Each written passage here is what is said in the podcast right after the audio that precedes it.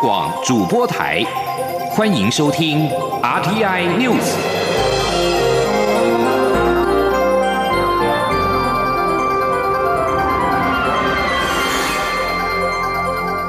听众朋友您好，欢迎收听这节央广主播台提供给您的 RT News，我是张顺祥。首先把新闻焦点关注到缅甸疑似爆发政变，翁三书记跟总统温敏被捕。缅甸执政党全国民主联盟发言人苗纽今天表示，缅甸领袖翁三苏基和缅甸总统温敏以及党内其他高层，已经在黎明时分的一场突袭当中被捕。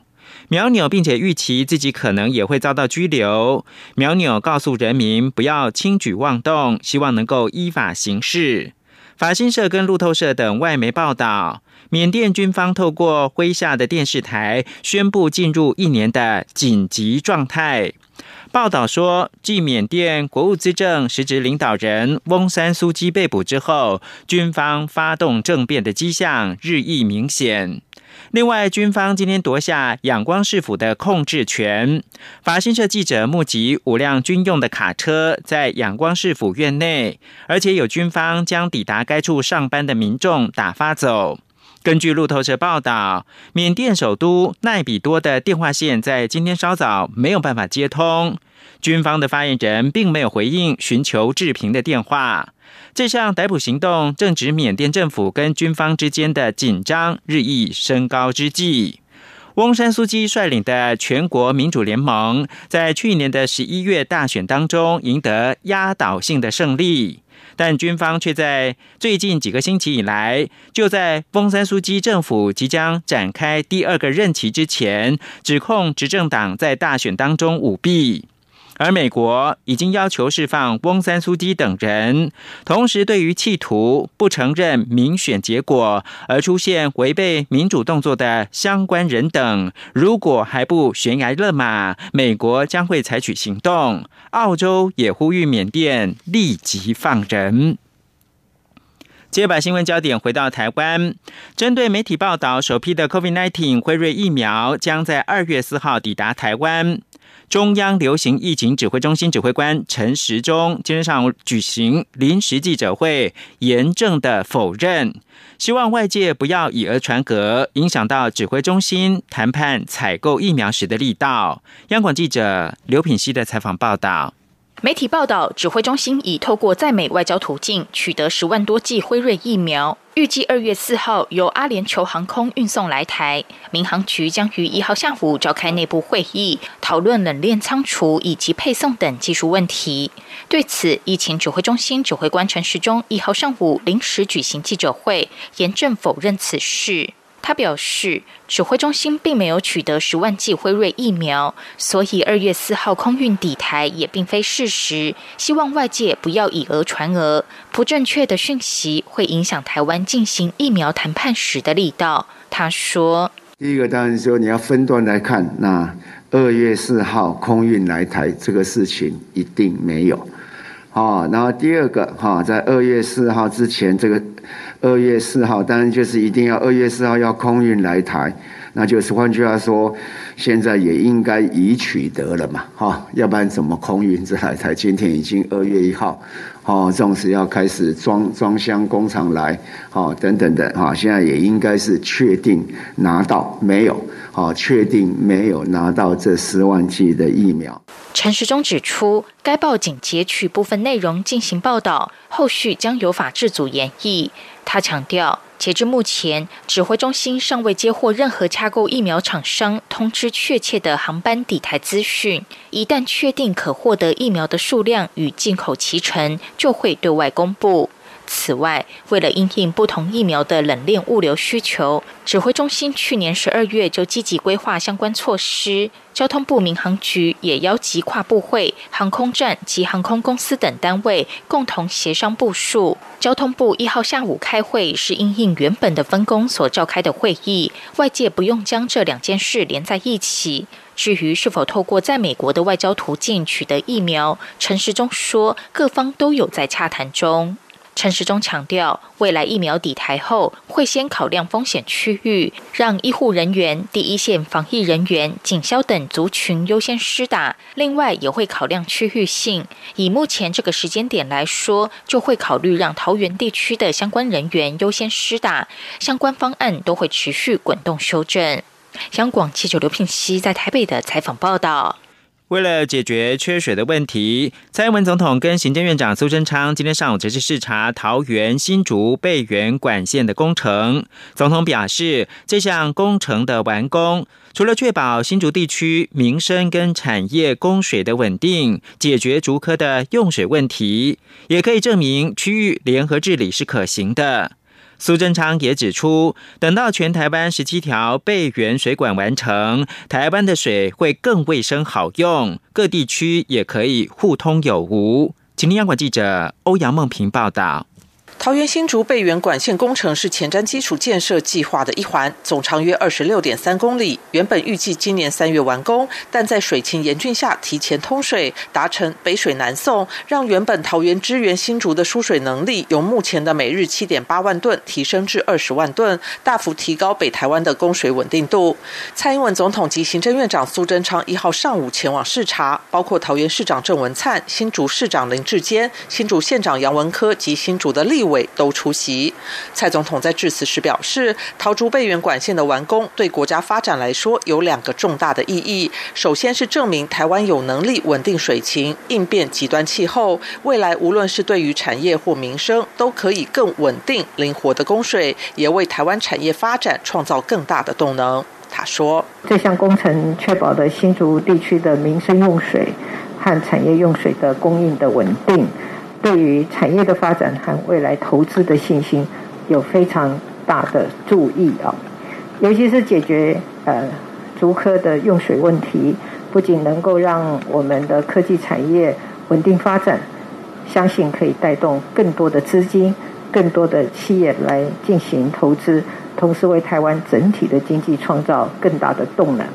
其次，总统指出，桃竹备源管线是由中央主导，协调数个地方政府共同推动，达成北部地区北水南调的目标。这也证明，只要通力合作，区域联合治理是可行的。苏贞昌则指出，一号通水的不只是桃竹备源管线，还有新竹海水淡化工程，未来每天可供应一万三千吨用水。另外，等全台十七条备源水管完成，不但各地区能够互通有无，已在漏水的水管。也可以在不需停水的情况下全部换新，除了解决漏水问题，也更合乎卫生品质。新竹市长林志坚及新竹县长杨文科则感谢中央推动这项建设，解决新竹地区长期以来的缺水问题。杨文科并表示，北水南调讨论了将近二十年，今天终于完成，这是新竹及竹科开发史上的转捩点，也是最好的新年礼物。中央广播电台记者欧阳梦平。采访报道，经济数据持续的看好。中华经济研究院今天公布一月的台湾制造业采购经理人指数 PMI 是百分之六十五点一，指数续扬三点八个百分点，创指数创编以来最快的扩张速度。非制造业采购经理人指数 NNI 是百分之五十五，连续八个月扩张。中经院分析，全球的航运缺柜导致交货期间拉长，也带动原物料价格上涨，让整体制造业仍呈乐观。记者杨文军的采访报道。中华经济研究院一号公布一月台湾制造业采购经理人指数 PMI 为百分之六十五点一，指数续扬三点八个百分点，续创二零一二年七月创编来的最快扩张速度。各项指标中，新增订单、供应商交货时间、原物料价格、未完成订单，甚至对未来半年展望，都创指数创编来最快扩张速度。六大产业全数都在百分之六十以上，尤其交通。工具更飙上百分之七十点五。中金院副院长王建全分析，全球航运缺柜导致交货期间拉长，也带动原物料价格上涨，需求相当畅旺，让整体制造业仍成乐观。他说。现在事实上整个的缺货哈，是从这个晶片到这个半导体的零组件哈，微控制器，甚至到工业的一些用纸啊、纸箱，还有工业用的一些塑胶、塑胶粒，甚至包括一些汽车等等等，所以整个需求看起来是很畅旺，所以呢，可能还会延续一段时间。至于非制造业采购经理人指数 NMI 为百分之五十五，连续八个月扩张，扩张速度与二零二零年十二月相同。八大产业中，只有住宿餐饮业及零售业指数在百分之五十以下，呈现紧缩。而中经院也强调，由于问卷回收时间是在布逃疫情群聚扩大前，所以未反映近期疫情的状况，预估应该会冲击相关服务业。中央广播电台记者杨文君台北采访报道。中华统一促进党总裁张安乐表明，要发展红色队伍，宣扬和平统一，遭质疑成为中国共产党的内应。对此，民进党立委陈廷飞表示，白狼已经号召政前起义、政治组织化，恐怕已经涉犯外患罪，内政部应该解散其政党，才能够杀鸡儆猴。无党籍立委林长佐也认为，中国对台湾的渗透无孔不入。张安乐的言行已经涉及到国安法令，检调跟国安系统应该启动调查。请听记者刘玉秋的采访报道。中华统一促进党总裁张汉乐接受中美访问时公开表明，要成立发展一个红色队伍，宣扬和平统一、政前起义。有学者认为，中共透过地虎纵队对台湾内部进行破坏，不择手段，意图颠覆国家政权。统促党已公开表明要当中国共产党的内定，内政部应申请违宪政党解散。对此，民进党立委陈廷飞也认为，张安乐过去曾主张要促进统一的言论，或许无法。法办，但他现在已明确表明要挣钱起义，号召其组织由绿转红，已经涉及外患罪，内政部应该可以解散他的政党。他基本上已经在做组织动员跟组织号召，甚至是挣钱起义，这种已经超过了在政党法规当中的一个规定的范围，甚至已经触及到外患罪的一个范围。我相信我们相关单位一定要严办，这样才能杀鸡儆猴，做一个遏制的动作。无党籍的立委林昌佐也说，中国对台湾的渗透有各种手段，不管深入公庙、校园等，都以非常细致的手法包装。张安乐若要部件渗透的组织，也会用细致的手法，政府必须严肃的面对，剪掉应该动起来查办。张安乐这样过去其实已经有非常多的案例，那呃涉及相关的这一些协助中国渗透跟统战的这一些呃事迹，所以我想这一次他包括都有已经公开这样子宣称的话，那他应该是很明显的涉及违反我们台湾相关的国安法令，所以我们不管是这个检调或是国安单位，应该都要启动调查。不过，国民党立委陈玉珍认为，中华民国是民主自由的国家，人民有集会结社的自由。以法的观点而言，不管是宪法或是两岸人民关系条例中明载国家统一前，主张国家统一在中华民国的法律上是允许的，就像主张独立也是被允许。陈玉珍说，若试图运用反渗透等法律来解散合法成立的政党，这样的做法与威权时代国民党禁止主张独立无异。他呼吁不要用国安的大帽子来钳制人民集会结社、思想言论的自由。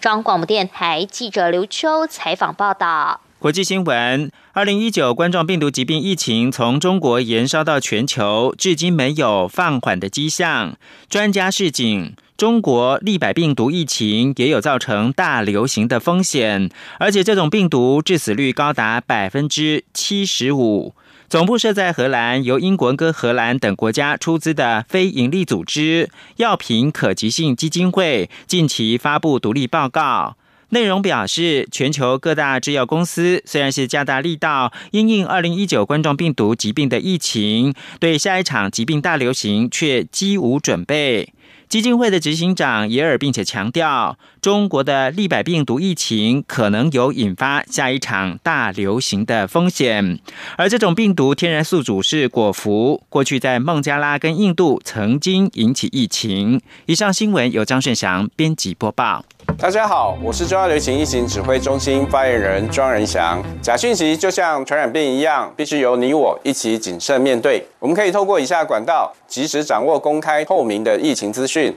一、浏览疾管署全球资讯网；二、加入疾管家官方账号；三、关注疾管署脸书专业；四、收看疫情记者会直播。散播有关流行疫情的谣言或不实讯息，最高可罚三百万元。有政府，请安心。资讯由疾管署提供。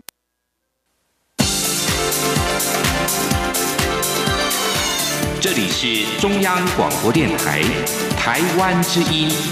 欢迎继续收听新闻。各位好，我是主播王玉伟，欢迎继续收听新闻。媒体报道，政府取得十多万剂的辉瑞药厂的疫苗，将于四号运抵台湾。不过，稍早中央流行疫情指挥中心指挥官陈时中已经予以否认。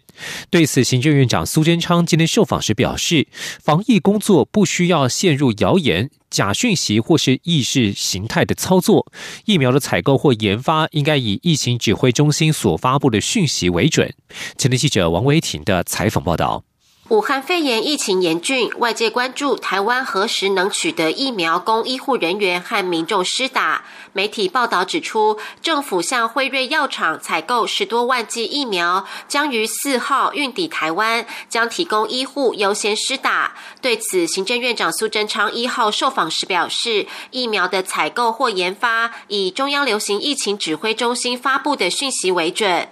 另外，国民党智库副董事长连胜文表示。中央流行疫情指挥中心指挥官陈时中说：“大国囤积疫苗或许是部分事实，但更像是借口，是为了遮掩政府防疫陷入意识形态和沉迷大内宣的战略失策。”连胜文更质疑，传出民进党派系和立委介入疫苗取得过程，可能想发国难财，结果搞到一支都没有。苏贞昌回应：“台湾能成为乱世中的福地，就是因为上下一心，共同。”同合作防疫不应陷入假讯息或是意识形态的操作。苏贞常说：“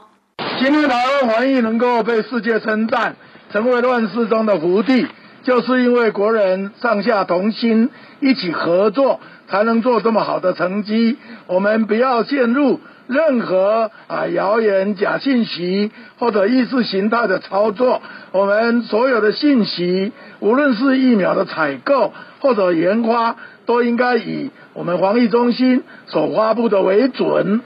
确诊案例九零八曾去桃园另一间医院看诊，外界关注布利桃医群聚是否扩散至其他医院。而苏贞昌今天在桃园市长郑文灿的陪同下，和蔡英文总统一起视察前瞻计划中桃园新竹备援管线工程。苏贞昌表示，台湾防疫做出最好成绩，是因为中央和地方一起配合，第一线医护人员不顾自身安危照顾陌生人，所以法规也规定。防疫人员若染疫，会给予新台币三十五万元的补偿；如果因此成残或致死，会给予一千万的补偿。苏贞昌表示，政府不只提供金钱照顾，最重要的是希望民众给第一线医护人员最大的温暖和支持。苏贞昌再次感谢郑文灿带领桃园市府团队动起来，他也呼吁民众防疫工作不能松懈。中央广播电台记者王威婷采访报道。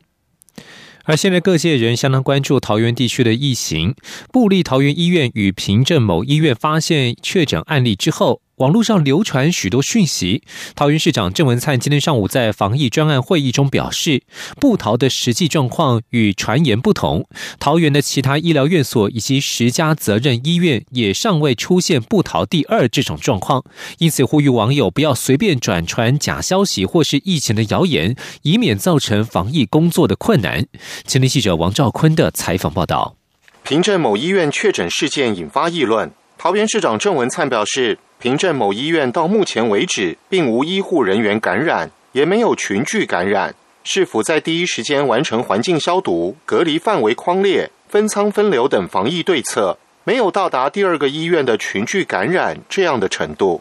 郑文灿在防疫会议指出，假消息或疫情谣言会造成防疫困难，不必要的恐惧及资讯混乱。因此市府各单位若发现假消息或谣言，就应交给卫生局转送警察局处理。郑文灿说：“很多谣言我看了哈，非常混乱。那比如说，呃，桃园目前不桃那实际的情况哦，跟那个在网络上写的都有落差。那甚至其他的医疗院所，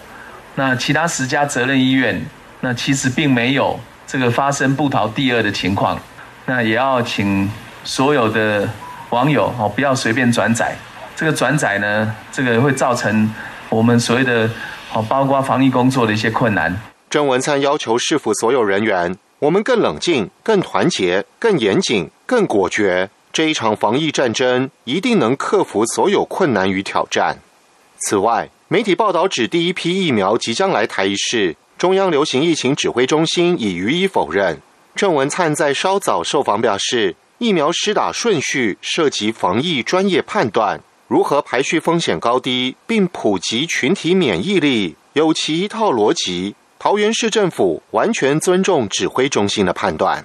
中央广播电台记者王兆坤采访报道。继续关注政坛焦点，资深媒体人赵少康今天宣布重回国民党，并表示前高雄市长韩国瑜劝说他参选国民党主席。对此，现任的国民党主席江启臣表示，已经收到赵少康回复党籍的申请。他指出，这代表蓝营的团结与加分，并且扩大蓝营的支持基础。国民党立委陈玉珍、洪孟凯今天都同声表示欢迎。陈玉珍认为，赵少康从政经历丰富，选择回归对国民党来说是加分。而民进党立委陈廷飞则是认为，赵少康一定有他的计划。今天记者林永清的采访报道。立法院第十届第三会期一日开始立委报道，资深媒体人赵少康也选在今天宣布重返国民党。对此，国民党立委陈玉珍大表欢迎，认为赵少康在国民党最艰困的时刻回归是加分。陈玉珍说。他曾经担任过立法委员，也担任过环保署长，就是部会首长，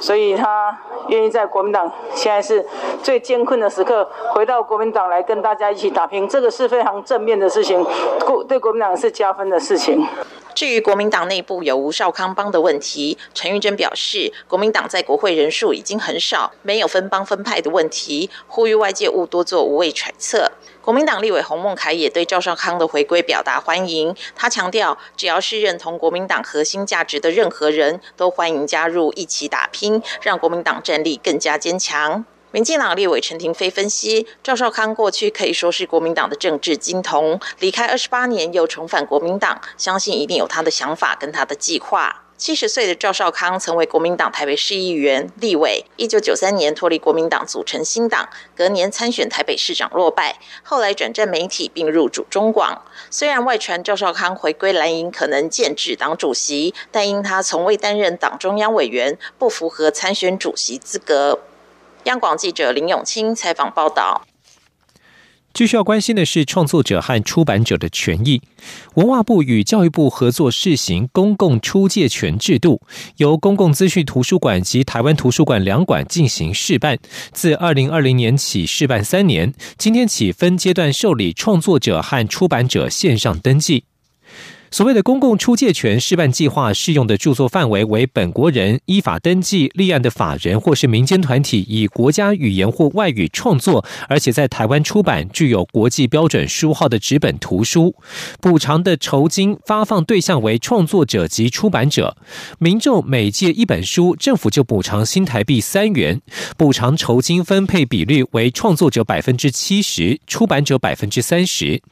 为了让创作者及出版者了解线上登记作业以及申请补偿酬金的流程，公共资讯图书馆登记系统平台已经正式上线。线上登记规划分为两阶段办理，第一阶段是从今天起到三月底为止开放出版者登记，而第二阶段则是从四月一号到四月三十号开放创作者登记。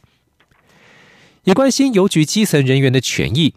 台湾邮政产业工会今天在中华邮政公司大门前举行陈情抗议记者会，要求行政院松绑用人费率，避免中华邮政自两千零三年改制至今近六成的直接基层人员和约雇人员和公司化之前的转调人员同工不同酬的现象。每年光是职务加给就相差了一点七个月到二点四四个月，大约新台币五万五千。元到七万七千元不等。前天央广记者吴丽君的采访报道。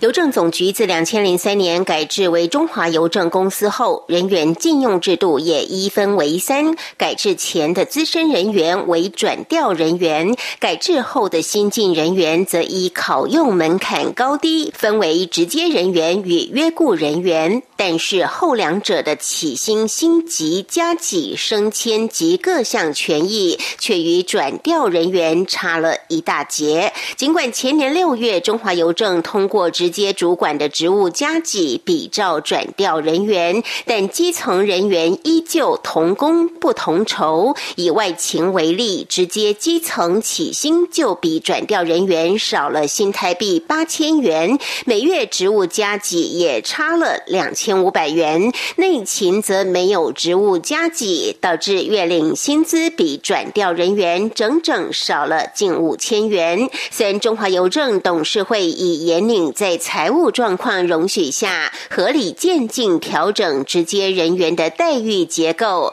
交通部也表示全力支持，不过仍需报请行政院同意。为此，台湾邮政产业工会副理事长陈广志一号率领工会成员发声，要求行政院松绑用人费率，同时废除定义模糊、各自表述的国营事业管理法第十四条。他说：“所以在没有拿掉用人费率不得超过最近三年的平均，还有国营事业管理法的情况下，我们中华邮政公司在预算里面来承担这一笔公平正义，对公司来讲，对员工来讲，其实是不利的。所以。”中华邮政公司其实在国公与事业绩效都是前段班，但是我们在薪资待遇跟福利方面是列在后段班，所以我们希望能够一视同仁。目前中华邮政员工总计两万六千人，其中转调人员为九千九百七十人，